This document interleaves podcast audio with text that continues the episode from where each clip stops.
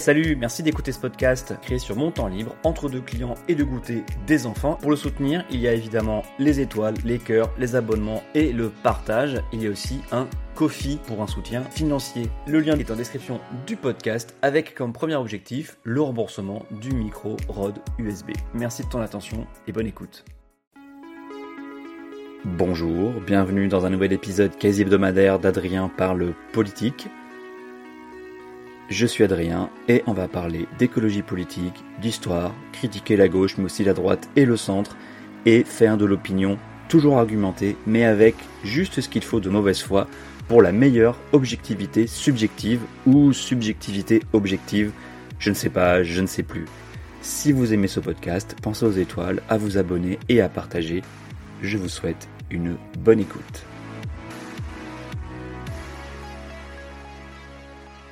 La semaine dernière, mon enfant de deux ans et demi est tombé. Le coup classique que tous les parents connaissent. Il court et tombe parce qu'à cet âge-là, on fait encore mal sur ses pieds. Ce qui m'a frappé, c'est qu'il est tombé tout doucement, en marquant bien les étapes, comme un tutoriel au ralenti. Yo, salut la commu Aujourd'hui on va apprendre comment bien tomber et s'éclater la gueule sur le trottoir. Pourtant, malgré la faible vitesse, une fois le nez contre le bitume, c'était des larmes et du sang, mais pas autant que celle promise par Churchill et encore plusieurs jours après, des croûtes parsèment son visage de ses lèvres à l'arête de son nez. Pourquoi je parle de ça? Parce que c'est l'impression que me donne la France insoumise et plus généralement la NUPES en ce moment. Une longue chute, lente mais qui n'empêchera ni la douleur, ni le sang, ni les larmes. Yo, salut la commu Aujourd'hui on va apprendre comment bien chuter électoralement et s'éclater la gueule sur le plancher des scrutins. Vous allez me dire, mais Adrien, tu t'acharnes encore sur le parti et l'alliance qui ont permis d'obtenir plein de députés en juin même EELV n'aurait pas pu rêver d'un tel groupe sans l'Alliance. Un peu de reconnaissance, s'il te plaît. Oui, trois fois oui. Je l'ai déjà dit ici même avant l'été, en septembre, mais reconnaître une réussite relative n'empêche pas de se rendre compte de ses limites, ni qu'il y a quelque chose de pourri au royaume des insoumis, et donc ne pas vouloir que le reste de sa famille politique soit entraîné dans la chute de la composante essentielle de l'Union. Le malaise éclate donc maintenant là sur la question des violences sexuelles et sexistes, les VSS, contre laquelle la gauche s'est placée à l'avant-garde, et a raison. Mais la gestion des cellules d'écoute et le copinage entre cadres amènent à des incohérences dans le traitement des affaires dont certaines traînent ou, quand elles éclatent publiquement grâce à une fuite de main courante au canard enchaîné, contraignent le grand chef à dégainer Twitter pour soutenir l'agresseur et oublier totalement la victime. La malveillance policière, le voyeurisme médiatique, les réseaux sociaux se sont invités dans le divorce conflictuel d'Adrien et Céline Catanins. Adrien décide de tout prendre sur lui. Je salue sa dignité et son courage. Je lui dis ma confiance et mon affection. Il a fallu ce sujet et cette colossale erreur d'appréciation, en plus d'être complètement stupide, pour que la critique se fasse entendre aux marges de la NUPES, mais aussi en plein cœur de LFI, puisqu'ensuite il s'est piteusement corrigé, même s'il assume tout, ne renie rien, ne s'est même pas excusé. Ça arrive sur ce sujet du féminisme et des VSS, aujourd'hui seulement, même si les alertes étaient nombreuses par le passé et écartées avec dédain, comme celle de Sophie Tissier sur Coquerel ou l'histoire de Fatima Benomar. Plus généralement, c'est le sentiment de toute puissance de Mélenchon et de ses lieutenants qui peut être pointé du doigt. On fait la technique de la tortue et on accuse les critiques d'être de droite, voire d'extrême droite, de vouloir divertir de l'essentiel. Le coup a été tenté dans le cas Catenins, mais ça n'a pas marché. Mais les signaux sur ce refus de la critique et des comportements suspects sur d'autres sujets, il y en a eu et à chaque fois balayé parce que tu comprends, Jean-Luc c'est le meilleur espoir de la gauche, tout ça menant à une espèce de prophétie autoréalisatrice. De quel sujet je parle? Bah attendez, euh, voici une liste très centrée sur l'international, mais enfin, ça compte quand même hein, son soutien au régime chinois du PCC, que ce soit au sujet du Tibet en 2008, l'année dernière sur Taïwan, euh, qui serait une composante à part entière de la Chine. Sympa pour les Taïwanais qui vivent dans une des meilleures démocraties du monde, l'ambiguïté sur le génocide ouïghour. Il n'y a que sur Hong Kong en 2019 que Mélenchon avait soutenu la révolte contre la Chine pour mieux ramener le sujet à la France en comparant avec les Gilets jaunes et la répression dont ils étaient victimes.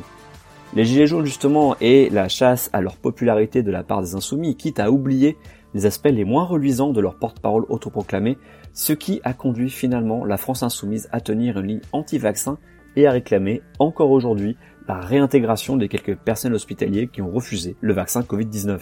Bah voyons. Faut-il rappeler l'amour de Mélenchon pour Vladimir Poutine aussi, défendant l'annexion de la Crimée, critiquant le refus consécutif de François Hollande de vendre les frégates Mistral, soutenant le travail des forces russes en Syrie qui bombardent généreusement des civils? Encore aujourd'hui, hein, l'armée russe est toujours en Syrie. sans parler du vieux dossier vénézuélien. Donc le vernis craquelle sur les VSS, sans doute parce que là, pour une partie des militants, et des militants plus précisément, c'est juste pas possible. Pour l'instant, tout le monde chez LFI et parmi les partenaires NUPES, tout le monde est tétanisé dans la perspective d'une dissolution qui soit proche pour conserver la dynamique du vote de juin 22. Une dissolution qui pourrait arriver si une motion de censure passe. Macron l'a dit, il est prêt à dissoudre.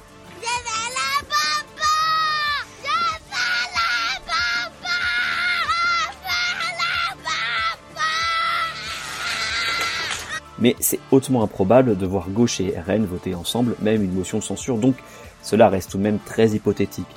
Et même, hein, toutefois, tabler sur une dissolution pour faire gagner la gauche, c'est déjà grandement surestimer la dynamique des dernières législatives en faveur de la NUPES, qui a peiné à obtenir son total en pourcentage de la présidentielle, en vrai, elle a perdu des points, et qui n'a que peu gagné hors des bastions urbains. Ensuite, c'est cultiver un optimisme audacieux sur le résultat de législatives anticipées, car il n'est pas dit que, d'une part, les électeurs confirment Macron et sa majorité, qui passerait ainsi de relative à absolue, hein, je parle bien des électeurs, pas des Français, les gens qui vont se bouger jusqu'à l'urne. Et d'autre part, il n'est pas dit que dans les voix d'opposition, eh bien, elle se porterait sur la NUPES. Il existe un autre courant idéologique qui a le vent en poupe en Europe et en France, l'extrême droite. On a déjà 89 députés RN dans l'hémicycle, ils peuvent encore en avoir un peu plus, voire dépasser le total NUPES assez facilement, dans l'hypothèse d'une démobilisation de l'électorat de gauche par exemple. Car des raisons de démobiliser la gauche, il y en a. Pensez par exemple à la dernière polémique merdique initiée par Roussel ou Rousseau, là, vous voyez Dernier exemple en date, hein, l'exemple bien costaud dont j'ai déjà parlé, la gestion calamiteuse du cas Catenins par l'état-major de la France insoumise, mais aussi les débats sur le genre du barbecue ou plus anecdotique la guéguerre entre ELV et LFI pour la paternité d'une loi anti-jet privé. En plus d'un problème de fond, le cas Catenins est un cas d'école de cagade intégrale de communication de crise souligné même en interne où la gêne était palpable c'est que le ratage personnel de Mélenchon qui a défendu son poulain camarade et ami Caténins souligne la faiblesse de LFI, sa dépendance à la figure tutélaire de Jean-Luc. Toute la structure insoumise, si on peut parler de structure justement, tourne autour de Mélenchon. LFI n'est pas un parti, mais un collectif construit pour la présidentielle de 2017 et ainsi se débarrasser des encombrants PCF et partis de gauche. Rappelons que quand Mélenchon a quitté le PS en 2008, il a fondé un parti, le parti de gauche, le PG ou le PDG comme on disait pour embêter les militants sur Facebook à l'époque, on savait rire. Mais fini les partis en 2017, c'est le peuple et le candidat en relation directe, c'est tout. Et cela explique notamment le refus du PCF de partir avec Mélenchon en 2022. Je reste lucide, les partenaires seront emportés dans la chute, seulement s'ils le souhaitent et s'ils refusent de couper le fil qui les entraîne dans l'abîme, tout en sachant que Europe Écologie Les Verts, c'est aussi très bien se saborder toute seule comme une grande, à grands coups de référendum et de débats infinis sur les statuts suivis d'un congrès fratricide ou de figures qui font le buzz pour le buzz sur tous les sujets, quelle que soit leur importance, car les luttes ne se hiérarchisent pas à l'heure de Twitter et de BFM TV. Au sein de la NUPES, tout le monde est tétanisé donc vis-à-vis de LFI à cause d'une hypothétique dissolution, mais aussi parce que Mélenchon l'a dit, le premier chez LFI qui lance ses hostilités pour être le leader, il aura affaire à lui. Sauf que le temps passe, le danger Mélenchon, son influence, tout ça va diminuer, et les lieutenants cacheront de moins en moins les couteaux. Catenance semble out pour un bon bout de temps, mais d'autres fidèles sont là, prêts à dégainer et seront capables, se sentiront assez forts, un jour pour prendre le vieux par les épaules et lui indiquer poliment le chemin de la sortie et ne plus répondre à ses appels. Qui est capable de prédire ce qu'il adviendra de LFI quand Mélenchon ne sera plus là? Personne. D'ailleurs, le PRG, qui s'y connaît en résilience, plus de 120 ans d'existence sous des formes diverses, solide le gaillard à un vrai tartigrade, sonde plutôt la gauche anti-NUPES façon Cazeneuve. Bon, c'est pas super sexy non plus, hein, je peux pas en vouloir à qui que ce soit d'hésiter à rejoindre ce, ce, mouvement, le manifeste pour une gauche social-démocrate, républicaine, humaniste et écologiste, pour utiliser son titre exact. Un manifeste parti de 400 signatures, qui en serait à plus de 4000 aujourd'hui, ça reste, c'est beaucoup, mais ça reste peu pour concurrencer les poids lourds. Quoi qu'il en soit, et même si le qualificatif de gauche l'aurait hautement contesté par les plus fervents soutiens de la NUPES, ce pôle qu'on peut éventuellement qualifier de social-démocrate, qui n'a pas rejoint Macron, peut servir de point de ralliement peut-être un jour à la gauche NUPES en déshérence ou qui fuit la France insoumise. Bon, tout ça, c'est mon analyse, parfois brouillonne, forcément contestable. Par contre, il y a des sondages qui devraient inquiéter les membres de la nouvelle Union populaire, écologique et sociale. Trois sondages précisément, un de la Fondation Jean Jaurès et deux d'IFOP, dont l'un pour Sud Radio et l'autre pour l'Humanité. Les deux IFOP sont parus les 12 et 22 septembre, la note de Jaurès le 25 août. Comme on dit sur YouTube, je vous ai mis les liens en description. Et que dit ces trois études ou sondages? Je ne vais pas m'étendre sur tous les points, hein. je vais juste m'attarder sur la vision qu'ont les sondés de la NUPES, ou plus précisément de Mélenchon et LFI pour un des sondages, car du côté des valeurs de gauche et du programme souhaité, à part quelques exceptions, les sondés sont globalement d'accord et globalement à gauche. Mais sur la perception de la NUPES ou de Mélenchon, là, c'est autre chose. Selon l'IFOP commandé par l'UMA, la NUPES n'apporte que peu d'espoir à long terme pour les personnes de gauche. 63% pensent que c'est une coalition électorale à mener dans le futur à se désunir et même à disparaître. 41% des personnes de gauche se disent même inquiètes à cause de sa radicalité, même si 61% soulignent qu'elle s'oppose bien pour le moment au gouvernement. Évidemment, le mot radicalité peut vouloir dire beaucoup de choses et aucune personne de gauche ne met le curseur au même endroit tant c'est relatif à ses propres opinions, son passé militant, sa situation personnelle, mais quand même ça fait une belle minorité de gens qui sont de gauche, mais se disent aussi inquiets par un discours qu'ils jugent trop radical. L'étude révèle sans surprise que c'est Jean-Luc Mélenchon qui incarne le mieux la NUPES, pour 63% des interrogés, loin devant Fabien Roussel, 18%, et Olivier Faure, 12%. La surincarnation de la LFI NUPES, une faiblesse dès lors que Mélenchon souhaite s'effacer progressivement. C'est l'humanité, le commanditaire du sondage, un média qu'on ne peut pas soupçonner de poser des questions trop de droite, même si on peut imaginer une certaine Schadenfreude pro-Roussel. Hein, bon. Surtout que c'est le même son cloche côté média bien de droite, Sud Radio, avec quasiment la même commande aussi à l'IFOP. Ils ont dû mutualiser euh, les appels pour économiser. Mais plus centré sur LFI que la NUPES en général.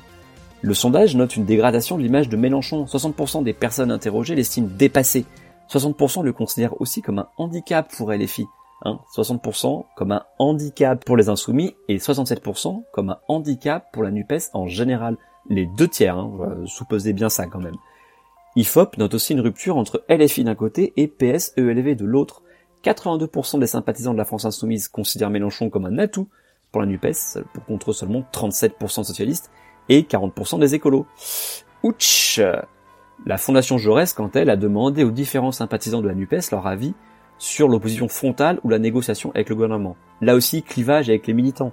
45% des sympathisants LFI souhaitent des négociations. Ça ne fait pas de majorité, une grosse minorité n'est pas de majorité. Et les sondages, vous savez. Mais par contre, parmi les sympathisants PS et ELV, la part monte à plus de 80%, 82 pour être exact. On a là un gros clivage entre sympathisants d'un côté et les élus et militants de l'autre. Ces derniers étant plus radicaux, c'est logique, mais on sent bien l'envie d'agir coûte que coûte chez l'électorat pour tenter d'arracher les avancées plutôt que de se contenter d'une opposition stérile. Bon, c'est aussi un peu cliché, un cliché souvent brandi, nous serons une opposition constructive, blablabla, alors que le fonctionnement de la démocratie française le permet très peu et a donc développé très peu de pratiques pour que ça fonctionne. Les outils ne sont pas là, c'est tout. Et pour défendre la NUPES, une négociation, ça se fait à deux. Force est de constater que la majorité Renaissance ne montre pas beaucoup d'entrain à négocier non plus. Macron encore moins, même s'il lâche du bout des lèvres, par exemple, une concertation sur les retraites. Notre président n'aime pas trop trop les corps intermédiaires et ça on l'avait compris.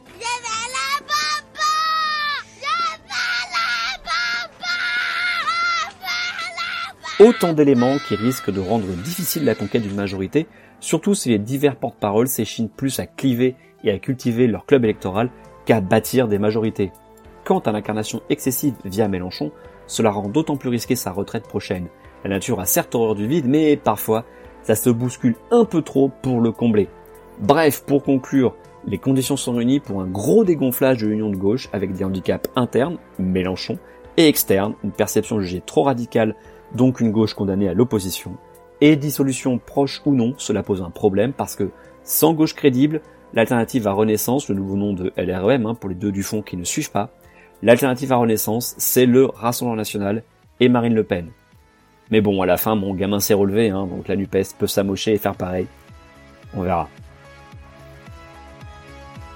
Merci pour votre écoute, merci d'être allé jusqu'au bout de l'épisode. N'hésitez pas à commenter ou à venir m'engueuler ou à exprimer vos désaccords de manière cordiale sur Twitter ou Instagram, adsom, A-D-S-A-U-M. Mes DM sont ouverts, venez vous y glisser. Au risque de me répéter, pensez aux petites étoiles et au partage, je ne vous remercierai jamais assez. Les crédits de la musique sont en description. À très bientôt au prochain épisode.